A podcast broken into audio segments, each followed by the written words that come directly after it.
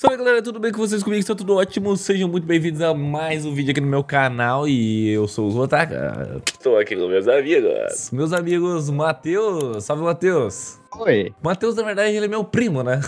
É. É. Por assim dizer. Por assim dizer. E temos aqui também o Will. Salve, Will. Salve, salve família. Salve, salve família. E hoje a gente vai ler uma historinha como de costume. E, cara, antes de mais nada, eu quero saber o que vocês acharam, se vocês viram, do último vídeo. O último vídeo é aquele que eu, a gente fez os bastidores, né? De lá de como a gente faz a gravação. Backstage. É, o backstage, de como a gente faz a gravação e a edição de tudo. Meu, como que seria meu dia a dia de, grava de trabalho, no caso, com o Michael. Então, se vocês ainda não viram, assistam lá que tá muito foda. Eu quis fazer uma segunda vez, uma, uma parte 2, entre aspas, porque eu já fiz um vídeo desse, só que, nossa, muito antigo, no estúdio antigo, na casa antiga, tá tudo bem diferente, então eu quis mostrar de novo como que, eu- como que a gente tá fazendo, e é mais ou menos isso, então espero que vocês curtam, se vocês assistiram, espero que vocês tenham gostado. Vamos ler uma historinha aqui com a rapaziada, você pode ouvir as histórias lá no Spotify, e você também pode enviar a sua história no arroba historiascotaka lá no Twitter, fechou? Bora pro vídeo? Bora pra história? Let's go. Let's go!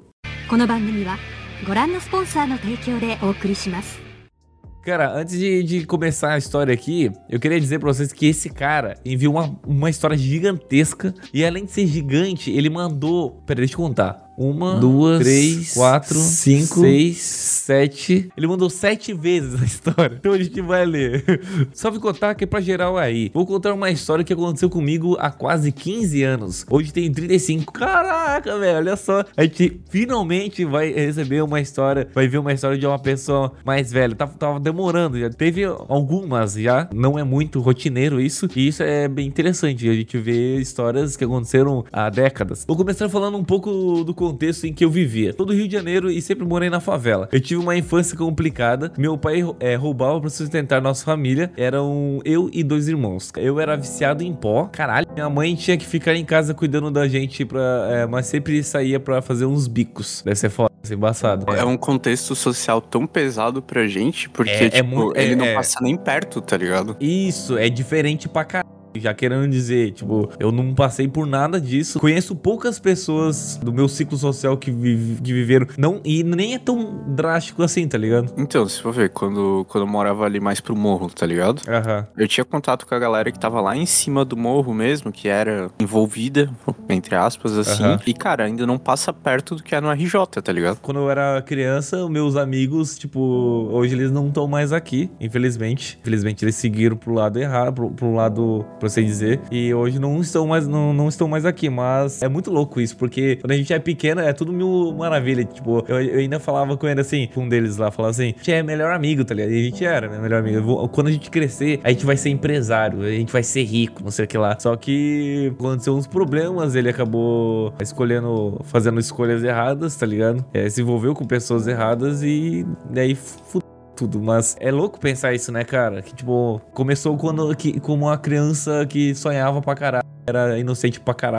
E do nada, plau. Como Will disse, tipo, é longe do que ele passou, do que ele tá, do que ele tá passando no caso, tá ligado? Sempre tive muita liberdade. Brincava na rua e voltava a hora que eu quisesse. E na escola pública, obviamente, fazia nada e reprovei duas vezes. Quando eu tinha uns 16 anos, eu já tinha uns amigos que trabalhavam na biqueira. Eles sempre tinham roupas legais e coisas que eu sempre quis ser. E foi então que eu comecei a me sentir atraído e a entrar naquela vida pra ajudar a- em casa e comprar as coisas que eu queria pra mim. Passou um tempo e com 17 anos eu falei com um amigo meu e ele me arrumou um bico de olheiro. Eu recebia uns 50 conto por semana e trabalhava 4 horas por dia. Caralho, Caramba. 50 conto por semana. Tá, mas vamos colocar que isso é 15 anos atrás, né? Era É, 200 eu não hoje, tá ligado? Não, mas é mesmo- mais- é, mais que não- isso, Não, porque sei, se não for sei ver- quanto custava, é, não sei. Em 2006, o salário mínimo devia ser papo de, tipo, 400, 500 reais. Vamos ver, salário mínimo 2006. Nossa, 350, mano. Ó, do ganhava- que eu imaginava Nossa, ainda. Mas é, é- mas eu também acho que, tipo, mesmo que fosse pouco, tá ligado? Se fosse pouco, no caso, não sei. É, ainda tem aquela galera que, tipo, vai entrar pra, se- pra crescer no, na- no bagulho, tá ligado? Olha isso aqui, ó, olha só.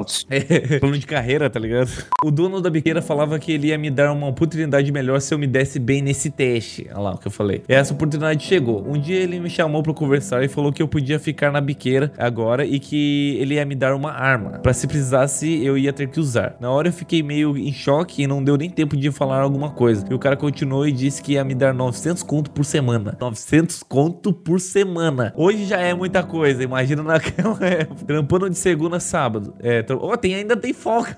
Tem folga ainda. Trampando de segunda a sábado, 10 horas por dia. E, pô, Mano, naquela época isso era muita grana. É, imaginamos. Ainda mais pra mim. Nunca tinha ganhado nem perto de um salário mínimo. Só fazia uns bicos por aí pra tirar uns trocados. Na hora eu aceitei e essa foi a decisão que mudou minha vida. Comecei a trabalhar na biqueira vendendo droga e detalhe. Se tivesse trocação com a polícia, nós tinha que meter bala. Porque senão os caras cobravam nós depois. Mas em recompensa disso, eu tinha uma arma minha. Eles até me davam munição quando eu pedia e essas fitas. O malucão lá me ensinou o básico pra atirar. Tive umas aulas de tiro com ele antes de pegar arma. Enfim, cara, eu tenho tanta coisa pra contar desses anos que ia, dar- é, ia dar umas 50 horas de vídeo. Essa vida do crime é muito louca. Vou direto ao ponto é, ápice da história. É louca mesmo, velho. Vida louca. Mas já dizia sabotagem. A vida do crime não é pra ninguém, cara. É verdade. Com 20 anos eu estava namorando uma moça, que é minha atual esposa, e tinha uma coisa que eu não sabia dela. Ela tinha um ex-namorado que era maluco por ela e eu descobri isso da pior forma. Ela morava numa casa que ficava poucas ruas da onde eu ficava no meu turno. Eram 5 minutos de, de caminhada, então sempre que eu precisava de alguma coisa eu ia lá pegar. Tipo, se eu precisasse de um remédio ou alguma coisa pra comer, era normal eu ir lá quando tava tranquilo. Quarta-feira, 23 de agosto de 2006. Parece que vai começar uma música racionais agora. Pior que me veio uma coisa na cabeça, é totalmente nada a ver com o teor da história, assim, mas que, tipo, tem esse maluco que é apaixonado pela mina dele, né? Aham. E ele é um moleque que entrou no coisa. Será que esse cara é os que reclama que perdeu a mina pra um Zé Droguinha? Ah, pode ser. A não ser que o cara fosse um Zé Droguinha também. Aí ela não ia reclamar.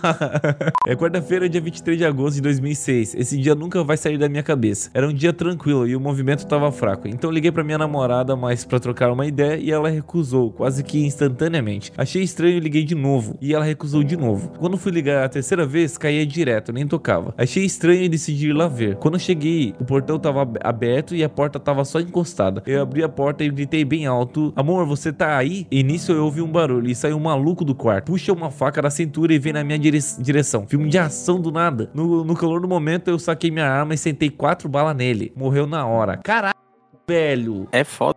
Porque assim, até então é autodefesa. Só Sim. que aí ele, tu não Qua- pode extrapolar a autodefesa Quatro- também. Podia ser duas balas, sei lá. E a arma, e a arma era free, tipo. É, então. É. é- Tem essa. tem ainda. tanta coisa errada que fica Pois é. difícil, tá ligado? Viu a diferença de, de história de pessoas que são mais velhas e as pessoas que são mais novas? E eu não sei até, não sei se foi preso, não sei se. Ele talvez ele tá confessando um crime pra gente, tá ligado? Pessoas não podem não saber. E, e, obviamente eu não vou contar quem que é, tá ligado? Então fiquem de boas. Eu também não sei porque é perfil fake e tudo mais. Então, mesmo se fosse, eu também jamais ia. Tipo a confissão de um padre, tá ligado? É. Contra os crimes não pode falar. É. Eu fui até o quarto e minha namorada tava chorando, inteira machucada, cheia de hematomas, o celular dela quebrado no chão. Ele tinha tentado ela. Foi aí que eu fui descobrir quem era ele. Ela me disse que ele perturbava ela desde que eles tinham terminado o namoro e ela só ignorava. Não deu nem um mês e a polícia me achou. Alguém X novou essa p...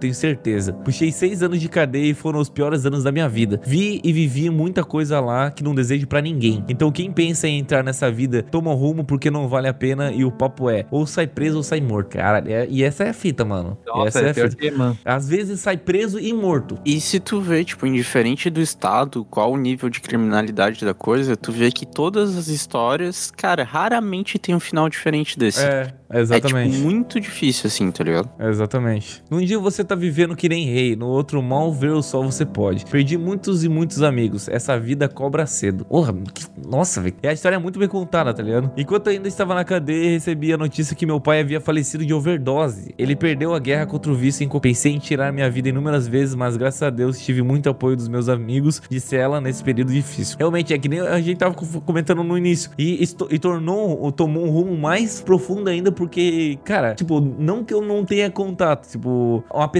próxima, na verdade, foi presa, ficou, acho que, acho que uns três anos, se não me engano, preso, mas não é nada de assassinato, tá ligado? Mas ainda assim, é, foi, foi por conta de ter escolhido o caminho errado, tá ligado? A- ainda assim, eu não tava no lugar dele, tá ligado? Não tem como saber o que aconteceu lá e tal. Ele, ele, ele entrou de um jeito e saiu de outro, tá ligado? E é, é deve ser embaçado, sei lá, é.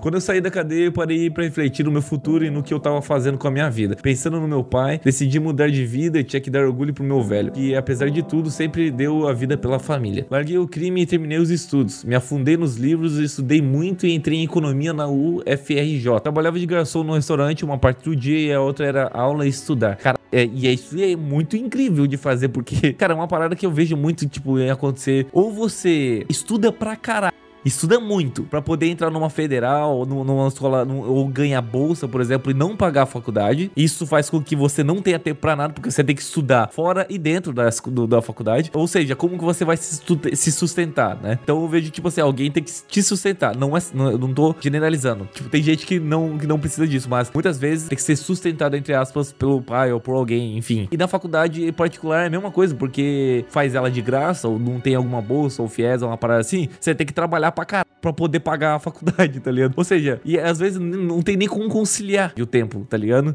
Como que você vai fazer se você alguém não paga pra ti, tá ligado? Cara, tem que ter muita dedicação. E os trabalhos é, da faculdade, tipo, não é trabalho, tipo, igual de escola normal, tá ligado? De preencher uma é cartolina. você vai levar tipo, duas horinhas pra terminar, É, não. ó. É, então estuda bastante, estudem bastante pra tentar passar numa, numa faculdade, pra pelo menos ela ser de graça e tu poder trabalhar, tá ligado? É, trabalhava na garçom no restaurante uma parte do dia e a outra era aula e estudar. Até que, recém-formado, comecei a trabalhar numa empresa de um cara que se sensibilizou com a minha história e disse que via potencial em mim e esse cara salvou a minha vida. Anos se passaram, fui promovido várias vezes. Fiz um curso de inglês e atualmente sou fluente. Terminei meu mestrado em economia recentemente e hoje tenho um cargo alto e de confiança na empresa e ganho 15 mil por mês. 15 mil reais limpos. 15 mil reais que não colocam em risco minha vida e nem a minha liberdade. E nem a de ninguém. Eu espero. Agradeço a Deus todos os dias por ter me tirado daquela vida, mas toda vez que eu paro pra refletir, sem querer parecer arrogante, sinto muito orgulho de mim mesmo e fico extremamente feliz comigo porque não foi fácil. Hoje consigo proporcionar uma vida pra minha mãe que ela nunca teve. Consegui sair da favela e hoje vivo muito feliz com minha casa, meu trabalho, minha esposa e minha filha. Recentemente meu chefe me chamou pra conversar e me deu uma proposta um tanto quanto radical: mudar para o exterior a trabalho. Isso é muito foda. Porque não é qualquer um que consegue, não, velho. Para administrar uma das principais sedes da empresa. A única coisa que falta é uma vaga para o cargo que eu vou ocupar. Só de pensar na vida que talvez eu consiga dar à minha filha eu, e à minha mãezinha no exterior, eu arrepio. Rezo todos os dias para que essa vaga fique disponível para mim logo. É bizarro pensar que uns 17 anos atrás eu tive uma conversa com meu chefe e ele também me deu uma, uma oportunidade. Mas essa só acabou com a parte da minha vida. Essa é um pouco da minha história e de vida. Espero que gostem. Tentei escrever da melhor forma possível e não se preocupe com o nome. Criei essa, uma- essa conta só pra te mandar porque acho que falta uma história assim no seu canal.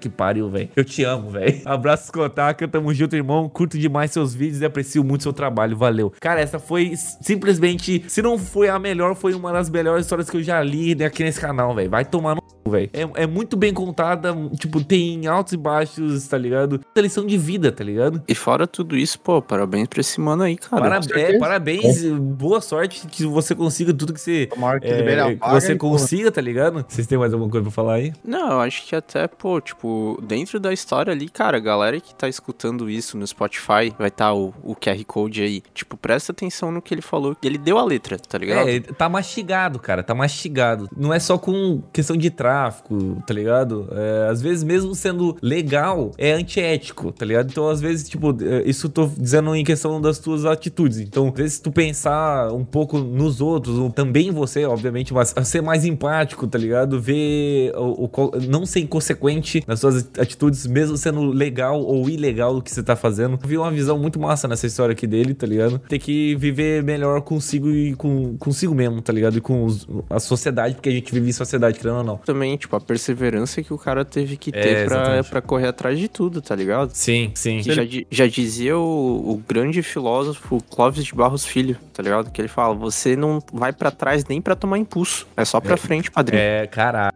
Essa aí é boa, tá? essa frase é boa, hein? Essa frase é boa. É, vou anotar. E, cara, e, e o pior é que é realmente muita força de vontade, muita perseverança, porque muita gente que, apesar de, tipo, ir preso e tal, e ficar mu- muitos anos lá e tempo pra pensar, acaba saindo e fazendo mais merda ainda, tá ligado? Pra não desistir de tudo, porque já perdeu, no caso, né? A pessoa deve pensar assim: não, já perdi um. Já perdi, já perdi isso, já perdi aquilo, já não tem mais volta. Mas tem, tem volta, cara. Tem, dá, pra, dá pra fazer muita coisa, dá pra mudar a vida. E foi uma, uma, uma parada tipo, full drástica também, tá ligado? Tipo, não foi, não foi pouca coisa que ele fez, tá ligado? E é isso aí, cara. Espero que vocês tenham gostado da história do mano aí. Tamo junto. Até o próximo vídeo. Mandem mais histórias assim que eu vou, vou ficar feliz de ler. Pode crer? É nóis. Valeu, falou. Valeu.